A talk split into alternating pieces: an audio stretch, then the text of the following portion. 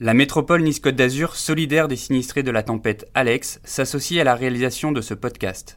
Dès le 3 octobre 2020, les services et les agents de la métropole se sont mobilisés pour la reconstruction. Soyons tous solidaires. Les habitants de nos vallées ont besoin de nous.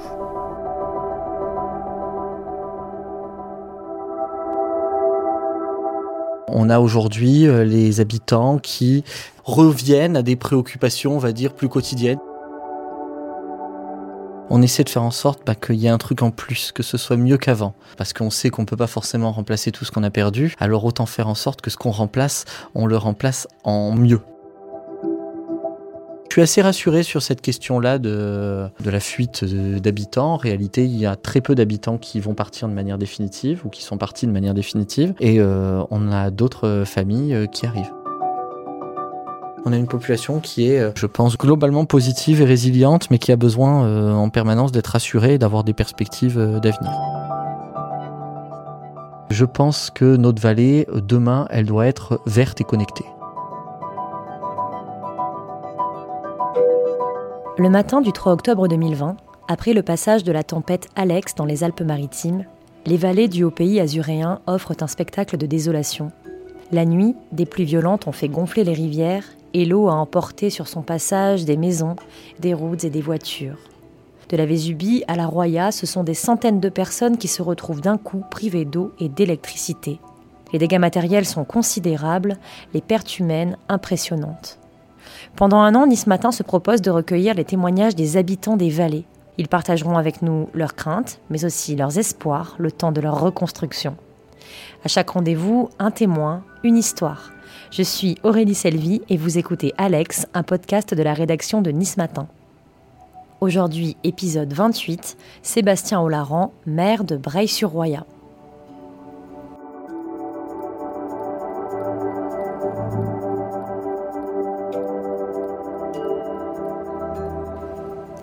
Breil, un après-midi ensoleillé de fin d'été. Du rez-de-chaussée de la mairie s'échappe une odeur de peinture fraîche. Ici, des ouvriers travaillent encore à gommer les dégâts de la tempête, à rénover, à retaper. Il y a onze mois, la catastrophe avait défiguré le village, emporté des habitants, et c'était alors un jeune maire fraîchement élu que nous rencontrions, sonné dans son PC de crise. Depuis, des jours, des mois, des saisons ont passé, et pourtant.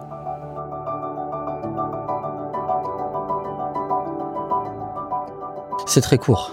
C'est très court parce qu'on se rend compte qu'on est face à des enjeux de reconstruction qui vont prendre euh, sans doute des années, face à des euh, procédures euh, administratives notamment qui elles aussi prennent du temps. Et aujourd'hui, un an après, on commence à peine à avoir une visibilité sur à avoir une visibilité sur les financements qu'on va pouvoir percevoir, par exemple. Donc c'est juste le début de la reconstruction un an après. Donc un an, oui, c'est court et c'est passé particulièrement vite. Rien que la période d'urgence a duré quasiment euh, trois mois l'urgence véritablement, euh, j'ai presque envie de dire vitale, quoi, euh, où on était encore en train de savoir comment on allait pouvoir approvisionner certaines autres communes de la vallée, etc., en biens de première nécessité.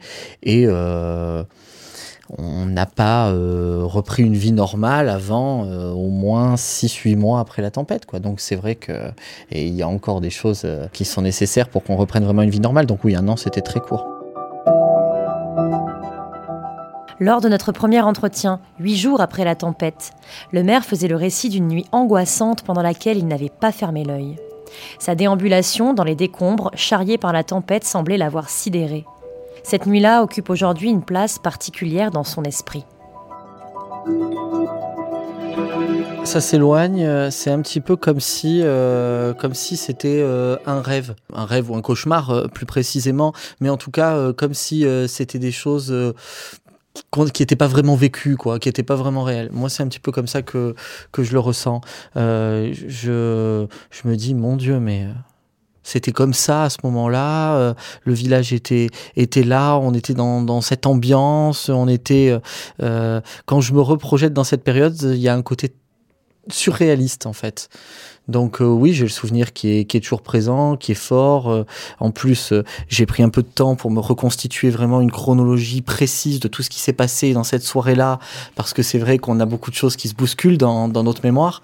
Et, quand je m'y replonge, je me dis, mon Dieu, mais on a vécu tout ça, quoi. C'est quelque chose qui, qui, dépasse, qui dépasse encore maintenant l'entendement. Et, et, oui, pour moi, me dire qu'on a vécu ça, c'est surréaliste. À Breil, le cauchemar s'éloigne donc pour les quelques 2400 habitants. Sébastien Ollaran dresse une photographie de son village contrasté. Ici, on oscille entre petit tracas du quotidien et grand chantier. C'est un village qui euh, a repris euh, une vie euh, normale, mais qui se rend compte régulièrement qu'il lui manque des choses quand même. on a aujourd'hui les habitants qui reviennent à des préoccupations, on va dire, plus quotidiennes. Ils se demandent plus comment ils vont pouvoir boire euh, prochainement, euh, si euh, si leur eau du robinet est potable ce matin et s'il le sera le lendemain matin. Ils se demandent plus comment est-ce qu'ils vont faire pour pouvoir se rendre à leur école parce que bien la route est susceptible d'être fermée pour travaux ou autre.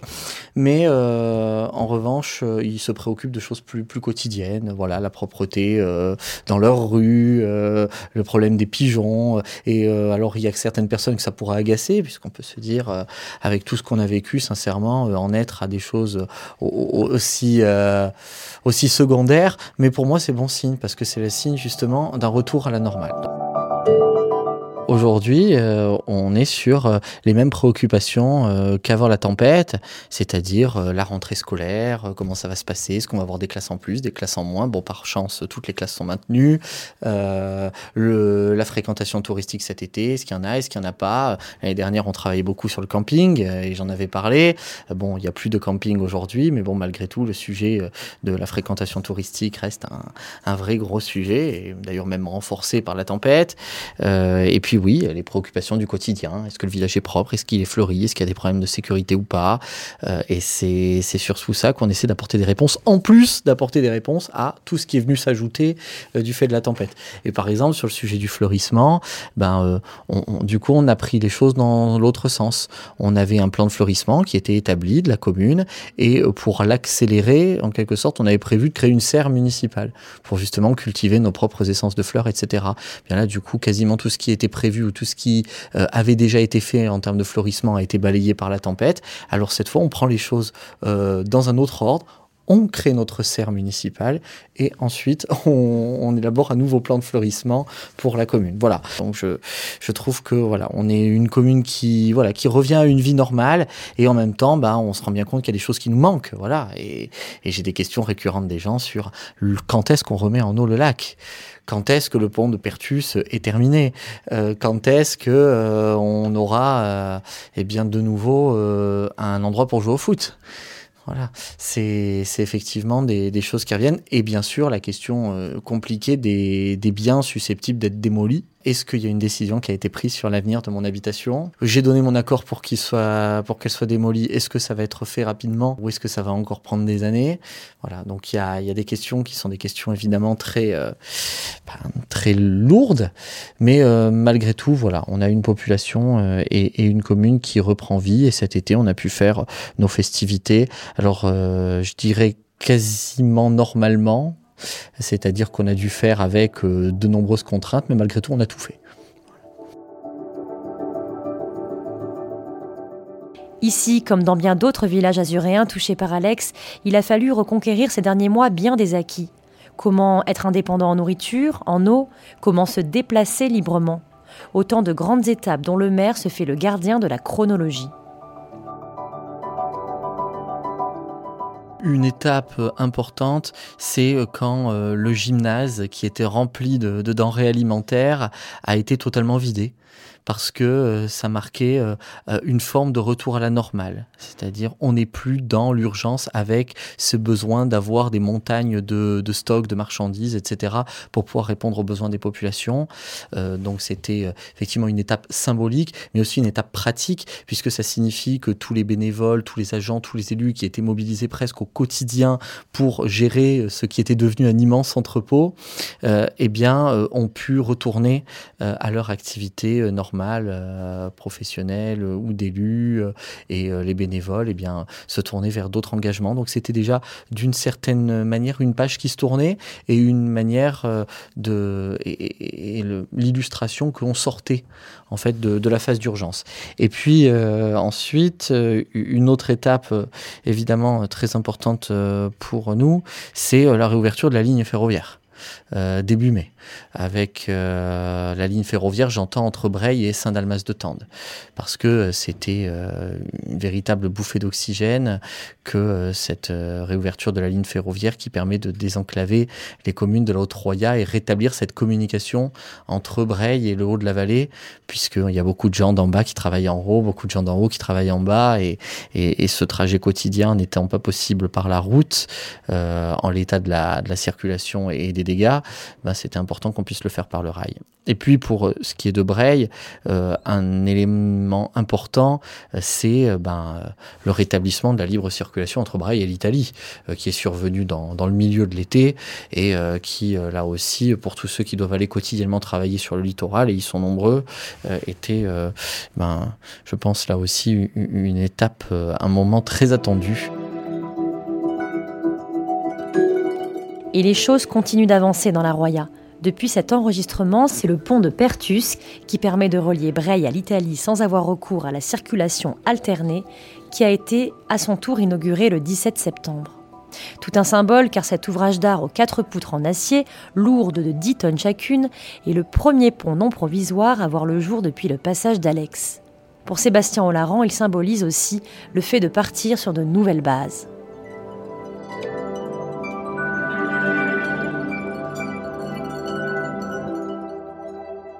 On essaie de faire en sorte bah, qu'il y ait un truc en plus, que ce soit mieux qu'avant. Parce qu'on sait qu'on peut pas forcément remplacer tout ce qu'on a perdu, alors autant faire en sorte que ce qu'on remplace, on le remplace en mieux.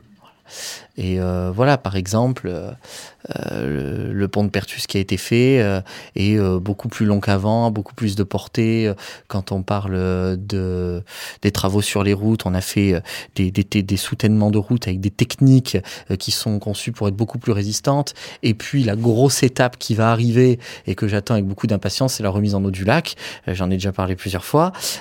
et on aura quelque chose en plus puisque j'ai profité de cette occasion que le lac était vide et que donc il n'y avait pas des contraintes qui s'imposent habituellement à nous pour installer un socle, créer un socle et mettre un jet d'eau au milieu du lac, ce qui donnera un attrait supplémentaire euh, à notre commune.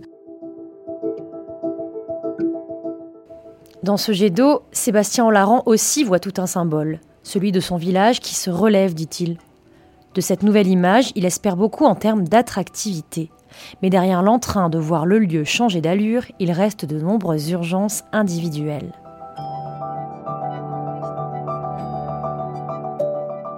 Il y a des dossiers problématiques encore et euh, les premiers d'entre eux, euh, ce sont les dossiers euh, des biens qui sont susceptibles d'être démolis et sur lesquels les arbitrages n'ont pas encore été rendus. Donc ça, c'est vrai que ça reste des dossiers d'urgence sur lesquels on est mobilisé au quotidien, faire en sorte que ben, on puisse entendre la voix des propriétaires, puisque voilà, il y en a qui veulent rester, il y en a qui veulent au contraire qu'on leur achète leurs biens pour recommencer une vie ailleurs euh, on, essaie d'obtenir des réponses. Sur Bray, on a la chance de ne pas avoir de gros débats. Euh, globalement, les propriétaires euh, sont du même avis que les services de l'État, à quelques exceptions près. et on arrive à avancer relativement bien là-dessus, mais c'est vrai que ça reste encore l'urgence. Faire en sorte que chacun sache où il va. Et c'est à ça qu'on s'emploie. Mais en fait, c'est exactement la même logique que celle qui fait que pour le reste, j'ai de l'entrain, j'ai des projets. C'est pour faire en sorte aussi que les habitants sachent où la commune collectivement et en tant que euh, collectivité territoriale va. Voilà, faire en sorte qu'on ait une vision d'avenir, qu'on ait un cap, qu'on ait des perspectives. Je pense que c'est au moins aussi important que euh, les particuliers pris séparément euh, dans la question de savoir si leur bien va être démoli ou pas. Disons que c'est un tout et moi j'essaie de, mener les deux de front, des choses qui relèvent encore de d'urgence et ce qui relève vraiment de la reconstruction. Il y a 11 mois, le maire craignait par-dessus tout que ces difficultés ne poussent les habitants à fuir Breil. Huit jours après la tempête, c'était d'ailleurs déjà le cas pour bon nombre d'entre eux partis se mettre à l'abri sur le littoral. Mais depuis, les choses ont changé. Ça fait partie des inquiétudes que j'avais dans les jours qui suivaient la tempête et euh, qui ont été euh, levées. Euh, ce que je constate, c'est qu'à Breil, il y a effectivement quelques personnes qui sont parties, la grande majorité qui est revenue ou qui a prévu de revenir, quelques-uns, vraiment une poignée qui ne reviendra pas, mais par ailleurs, j'ai des familles qui viennent me voir pour me faire part de leur souhait de venir s'installer à Breil. C'est très étonnant.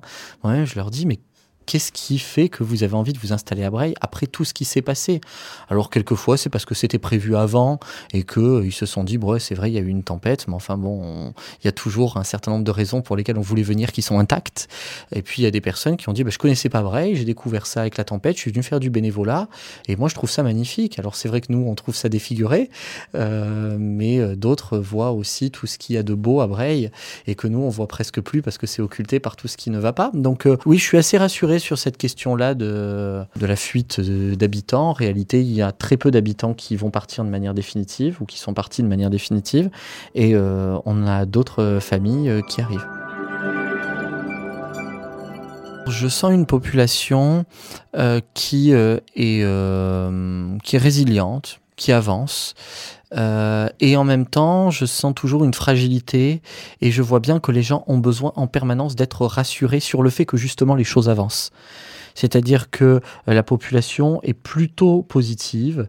Euh, ils vont dire ah non quand même, ça avance vite, ça avance bien. Euh, alors de temps en temps, ils vont vont me faire des remarques sur des choses qui vont pas, et je suis là pour ça, hein, pour les entendre et essayer d'y répondre. Mais ce sera plutôt des choses du quotidien, le stationnement, la propreté, voilà tous les sujets, les, conflits de voisinage qui ont ressurgi. Là, là aussi, c'est plutôt bon signe malgré tout, parce que c'est la preuve d'une vie qui qui reprend un peu son, son cours, quoi, après cette, avoir été un petit peu suspendu pendant quelques temps.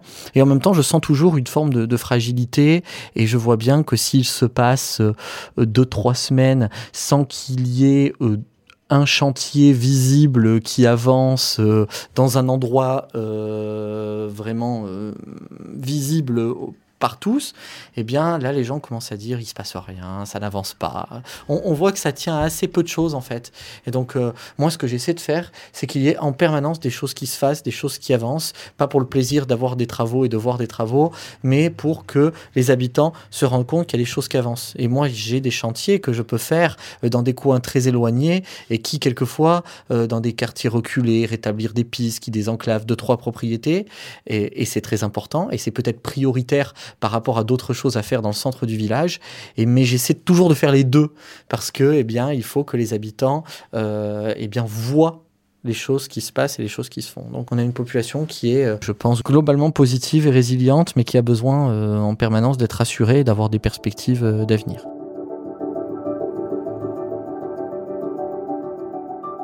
À Breil, la tempête est venue bousculer le tout premier mandat de Sébastien Olaran, quand la catastrophe a dévasté le village, cela faisait moins de sept mois que le jeune maire avait pris ses fonctions.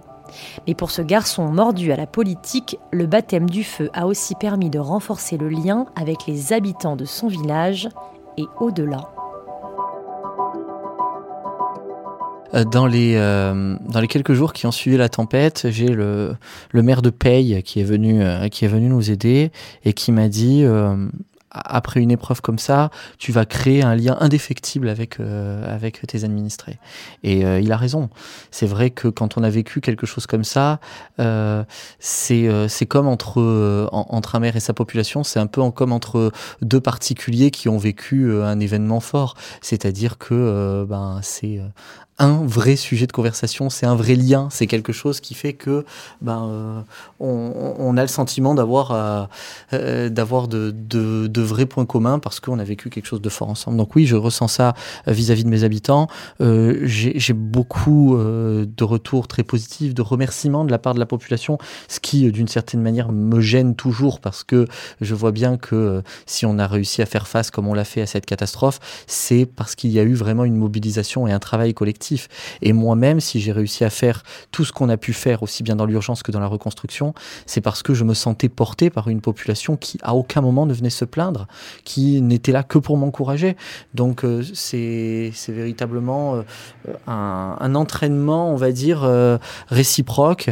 Et, ça, aide vraiment à, tenir et à avancer. Donc, oui, j'ai créé, c'est certain, un lien fort avec la population. Et de manière plus bassement pratique et numérique, aux élections départementales, j'ai fait à Breil à peu près, on va dire, 15 points de plus que ce que j'ai fait aux élections municipales. Donc j'ai réussi à convaincre une partie de la population qui n'était pas forcément acquis à, ma cause, euh, que j'étais peut-être pas forcément la, plus mauvaise personne pour gérer, euh, pour gérer la commune. Et puis euh, c'est vrai que bah, beaucoup de gens se disent bon bah s'il a pu gérer ça, il arrivera à gérer le reste parce qu'il y aura rien de pire à l'avenir que ce qu'on a vu par le passé. Et ce qui est plus étonnant, c'est le lien que j'ai créé avec d'autres habitants que ceux de la commune de Breil. Je pense en particulier aux habitants des autres communes de la vallée de la Roya qui se sont mis à regarder mes Facebook Live tellement ils étaient en quête euh, d'informations dans les jours, dans les mois qui suivaient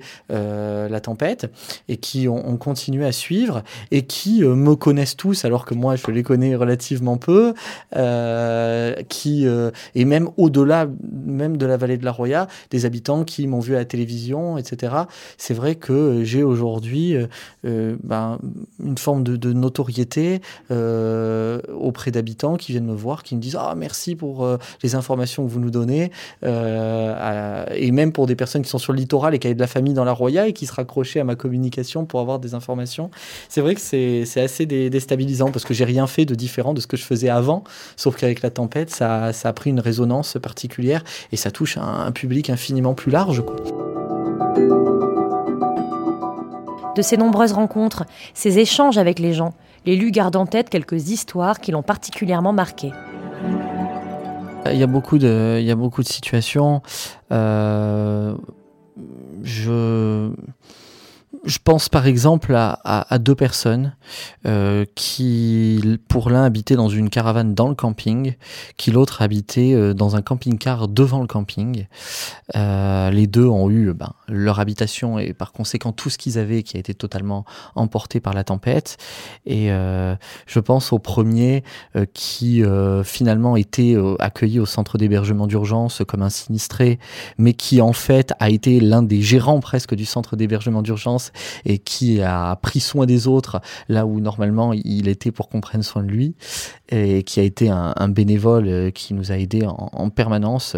Une personne d'ailleurs qui avait quelques problèmes à avoir régularisé sa situation administrative parce que c'est une personne qui n'est pas de nationalité française et après la tempête, l'État lui a accordé son titre de séjour, etc. Ce qui me semblait être la moindre des choses. Donc c'est par exemple quelque chose d'important, une personne d'origine russe en l'occurrence. Et puis euh, j'ai euh, donc ce monsieur qui était dans le camping-car qui lui aussi a tout perdu. On l'avait évacué une première fois, il était retourné, euh, il était retourné dans son camping-car, on l'avait réévacué une seconde fois. Bon, il a, il a absolument tout perdu. C'était quelqu'un qui avait déjà une vie compliquée. Et je l'ai revu il y a une semaine. Il est venu me rendre visite. Euh, il est venu en fait tout simplement me dire merci. Je lui ai dit merci pour pourquoi, qu'est-ce que j'ai fait? Ah ben merci parce que je vois que Bray va bien et donc ça me fait plaisir de voir que Bray va bien. Il habite plus ici, il est passé à autre chose. Et j'ai vu chez ce monsieur ben une forme d'optimisme pour Bray qui qui était pas forcément présente chez lui parce que voilà lui j'ai bien compris que les mois qui avaient suivi la tempête avaient laissé un gros traumatisme et malgré ça euh, voilà il était très optimiste pour la commune et content de voir que, que, que les choses avançaient qu'elle allait bien. Voilà ça fait partie ça fait partie des personnes auxquelles je pense euh, quand je pense à cette nuit là et c'est vrai que bah c'est pas ceux euh, dont on parle le plus parce qu'ils n'ont pas perdu leur maison, euh, au sens où une maison en dur, mais malgré tout, c'est des personnes qui ont absolument tout perdu au même titre que les autres et qu'on oublie parce que ben euh, on vote pas des délibérations pour mobiliser les fonds Barnier pour remplacer un camping-car euh, ou, une caravane et, pourtant c'est c'est ce sont des ce sont des choses importantes et, et, des personnes qui ont été au moins aussi aussi marquées sinon plus.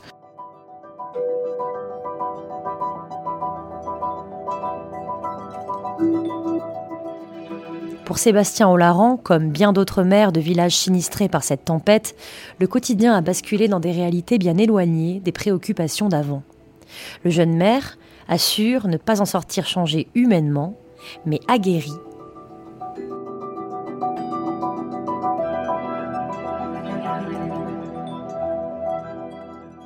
J'ai appris beaucoup de choses, puisque euh, de chaque expérience on apprend, et euh, avec une expérience comme celle-ci, on apprend sans doute encore plus.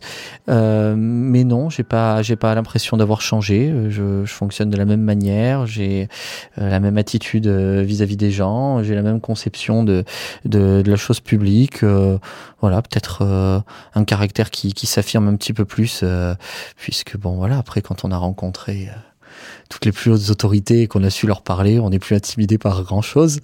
Mais euh, non, j'ai pas l'impression d'avoir fondamentalement euh, changé. Et je pense euh, entre nous que euh, les gens m'en voudraient de changer. Voilà, je pense que ce qu'ils ont apprécié, c'est que voilà, je suis, je suis resté relativement moi-même quand j'ai été élu maire et il n'y aurait pas de raison que je change après avoir traversé la, la tempête Alex. Dans sa vie politique, Sébastien Olaran sait cependant que la tempête restera un acte fondateur. Ah oui, c'est certain que euh, et c'est pour ça d'ailleurs quand je dis que euh, je, vis aujourd'hui euh, la tempête et les jours qui ont suivi comme quelque chose qui est un peu surréaliste, c'est pas vraiment passé. Ça inclut aussi tout ce qui a suivi, ce tourbillon médiatique, le fait d'avoir été dans tous les médias nationaux, de les avoir enchaînés comme ça du matin jusqu'au soir, d'avoir reçu le président de la République, d'avoir eu le premier ministre au téléphone deux fois. J'ai pas encore totalement réalisé. Quelquefois je me dis que c'est quelque chose de, surréaliste, c'est quelque chose qui n'arrive jamais euh, à un maire de, de, à, un, maire d'une petite commune comme ça et euh, dans les tout premiers mois en plus de sa carrière politique, euh, voilà, c'est quelque chose qui qui n'arrive jamais. Donc oui, c'est clair que ça ça ça transformer les choses. Euh, j'ai euh, j'ai acquis une notoriété bien au-delà de Breil, euh, qui a sans doute joué dans mon élection comme, comme conseiller départemental. et et puis voilà, aujourd'hui, je suis en plus, je suis conseiller départemental délégué à la reconstruction des vallées. Donc oui, c'est évident que euh, tout, tout, mon engagement, j'étais déjà vice-président de la communauté d'agglomération en charge de la prévention des inondations. Donc en fait, toutes les fonctions euh, que, j'ai aujourd'hui sont liées à ça et tournent autour de ça. Donc oui, ma vie professionnelle, elle est euh, professionnel politique, hein, puisque je suis presque un professionnel de la politique. Je sais que c'est très mal de dire ça, qu'on n'aime pas du tout les professionnels de la politique, mais j'ai la chance de vivre euh, de, ma passion aujourd'hui avec ces, ces, trois mandats. Et, euh, et ben, ma vie professionnelle politique, elle est euh, entièrement marquée, façonnée par la tempête Alex et l'impératif de la reconstruction. Donc c'est évident que ça m'a, ça a totalement changé pour le coup mon travail.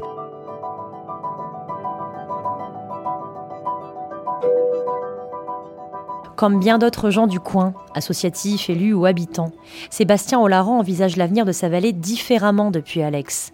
Depuis son élection surprise en juin dernier en tant que conseiller départemental du canton de Comte, qui englobe toute la Roya, il a aussi rodé son discours et sa vision pour dessiner la suite.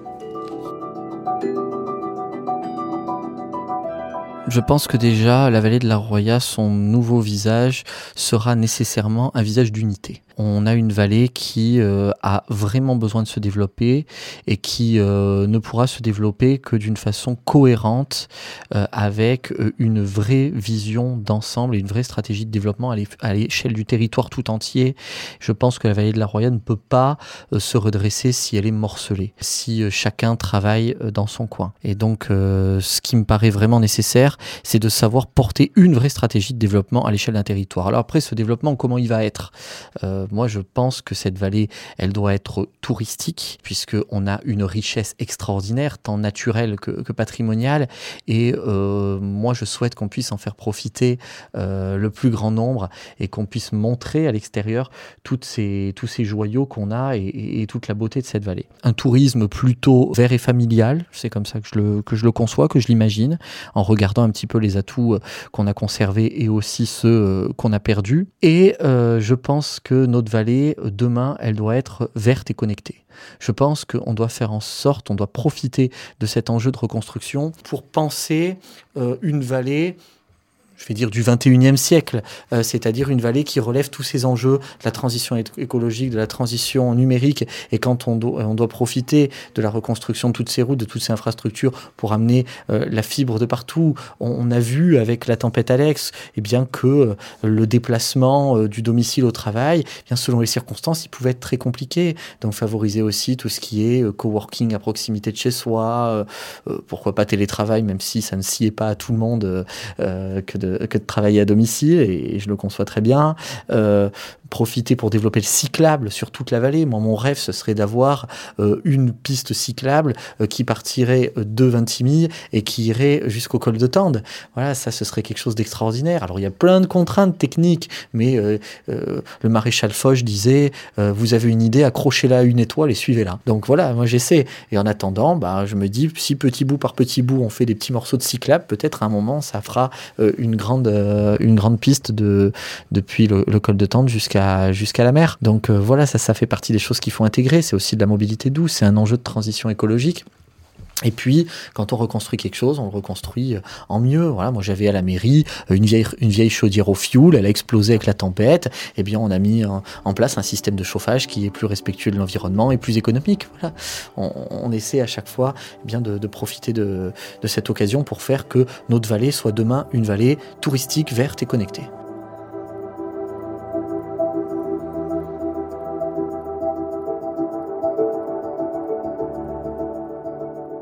Innover sans se restreindre, voilà qui fait écho à d'autres projets plus citoyens, comme celui de l'association Remontons la Roya, qui se bouge pour installer à Tende des vélos à hydrogène en libre service. Pour le politique, l'élan est collectif.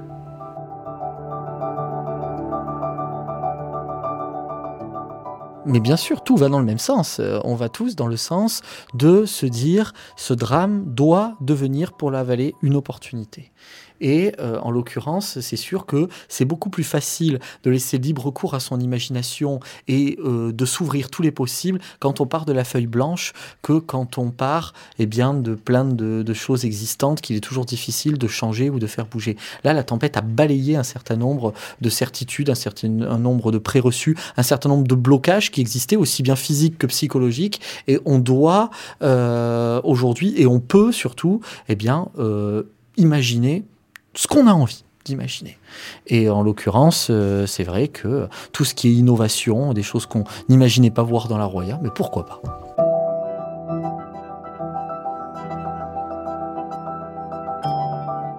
Vous venez d'écouter Alex, épisode 28, un podcast du groupe Nice Matin. Si ce contenu vous a plu, n'hésitez pas à le noter 5 étoiles et à le partager autour de vous. Et si vous avez des remarques, des questions, vous pouvez aussi m'envoyer un mail à l'adresse aselvi.nismatin.fr.